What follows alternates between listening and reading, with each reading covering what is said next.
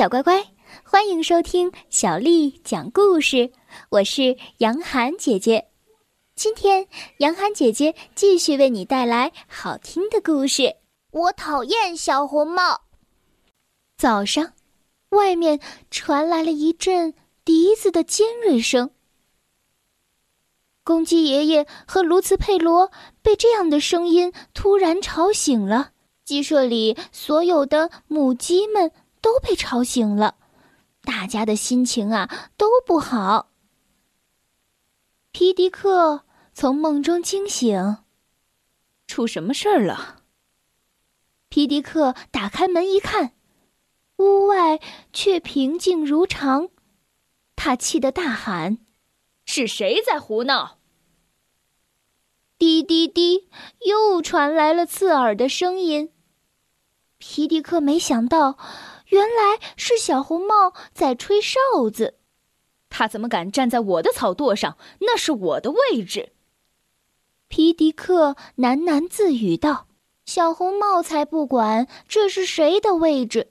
他睡醒了就吹哨子，叫大家也起床。滴滴滴，滴滴滴，鸡舍里。”抱怨声此起彼伏，哦，吵死了，吵死了！就不能安静一会儿吗？对呀，我们都没法休息，真是够了。小红帽从草垛上跳下来，一点儿也不客气的对卡门和卡梅利多说：“喂，你们不是说认识路吗？赶快带我走吧。”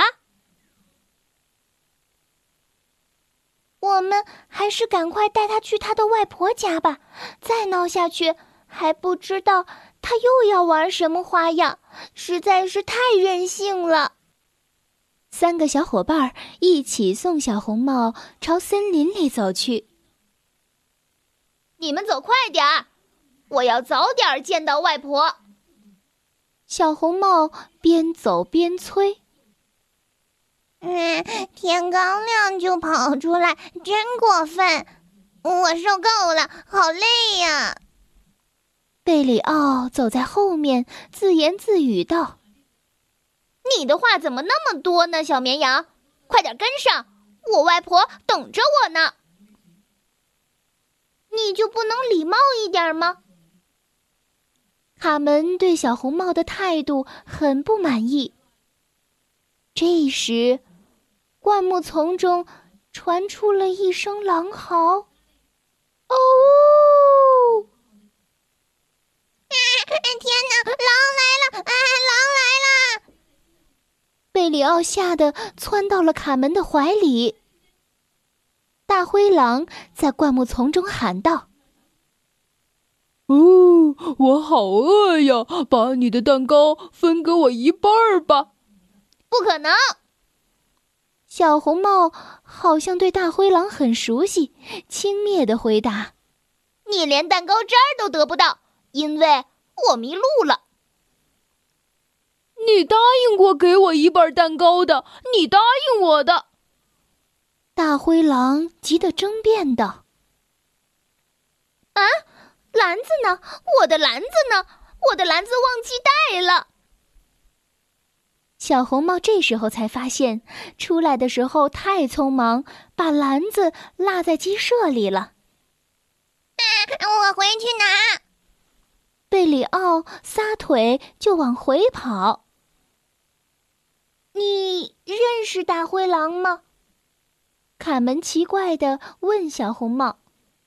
对呀，以前每次都是他带着我穿过森林去看外婆的。作为交换，我会给他一半蛋糕。嗯，幸好他只喜欢吃蛋糕，这样大灰狼就不会对我们感兴趣了。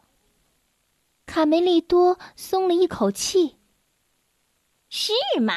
他的胃口可不小呢，总是喜欢吃一些新鲜的，换换口味。比如说，吃个鸡翅膀、鸡屁股。小红帽做个鬼脸儿。贝里奥拿起篮子就往森林里跑，一刻都不敢耽误。别急，别急，贝里奥，等等我。卢茨佩罗在后面大喊着：“这家伙跑得也太快了！啊，算了，我做好了以后自己送去吧。”卢茨佩罗忙活了起来。哦，佩罗，这个蛋糕太香了！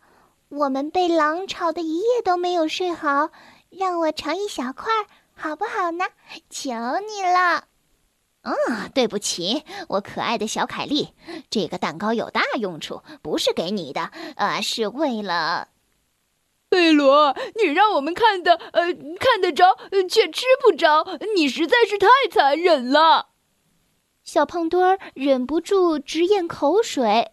森林里，哼，给我蛋糕，要不然我就吃了你！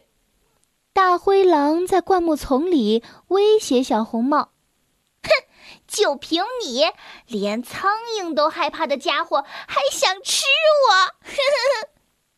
小红帽嘲笑道：“小心，我可厉害了！哦，我敢打赌，烤鸡肉一定比蛋糕好吃。”大灰狼转向了小鸡们，喊道：“你先见识见识我的厉害吧！”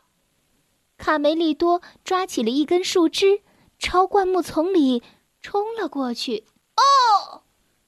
大灰狼经不住卡梅利多的一通狠揍。从灌木丛里蹦了出来，这就是可怕的大灰狼啊！